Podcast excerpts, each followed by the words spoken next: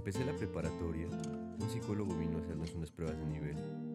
Me mostró 20 imágenes distintas, una tras otra, y me preguntó qué era incorrecto en ellas. Todas me parecieron muy correctas, pero él insistió y volvió a mostrarme la primera imagen, en la que había un niño. ¿Qué es lo que no está bien en esta imagen? Me preguntó con voz cansada. Le respondí que era totalmente correcta. Se enfadó mucho y me dijo, ¿no ves que el niño de la imagen no tiene orejas? La verdad es que entonces, al volver a mirarla, me di cuenta de que el niño no tenía orejas, pero la imagen seguía pareciéndome del todo correcta. El psicólogo me diagnosticó, padece serios problemas de comprensión, y me mandó a la escuela de formación profesional de carpintería. Allí descubrieron que era alérgico al acerrín, y me trasladaron a la sección de soldadura.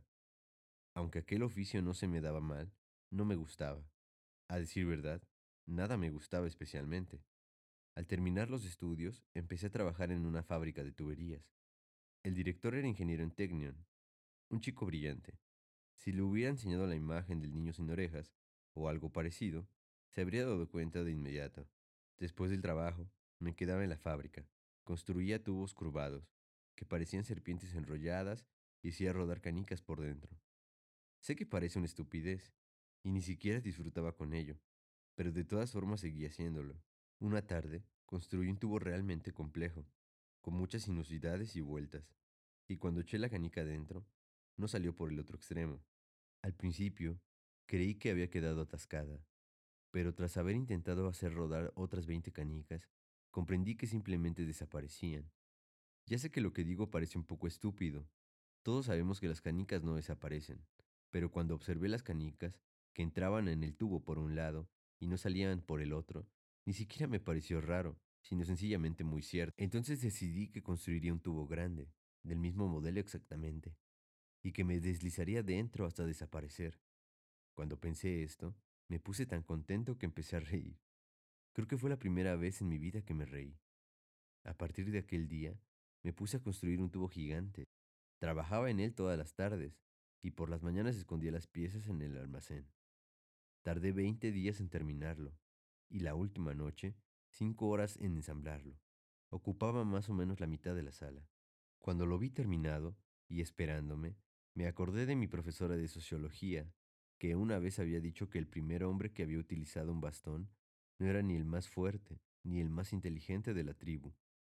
Estos no necesitaban ningún bastón. Quien más lo necesitaba era el otro, para sobrevivir y compensar su debilidad. No creo que hubiera otro hombre en el mundo que deseara más desaparecer que yo. Por eso inventé el tubo. Yo, no aquel ingeniero general de Technion que dirigía la fábrica. Empecé a deslizarme dentro del tubo sin saber lo que me esperaba al otro extremo. Tal vez los niños sin orejas, sentados en montañas de canicas, quién sabe. No sé lo que pasó exactamente al franquear un punto determinado del tubo, solamente sé que ahora estoy aquí. Creo que ahora soy un ángel, es decir, tengo alas y ese círculo alrededor de la cabeza. Y hay otros centenares como yo. Cuando llegué, jugaban a las canicas que yo había hecho rodar por el tubo semanas antes. Siempre había pensado que el paraíso era un lugar para personas que habían sido buenas toda la vida, pero no es así. Dios es demasiado compasivo y misericordioso para tomar semejante decisión. El paraíso es realmente un lugar para aquellos que realmente no fueron capaces de ser felices en la faz de la tierra. Aquí me contaron que los que se suicidan regresan a la tierra para volver a vivir la vida, porque el hecho de no haber sido gozosos en una encarnación no significa que no puedan encontrar su lugar en otra.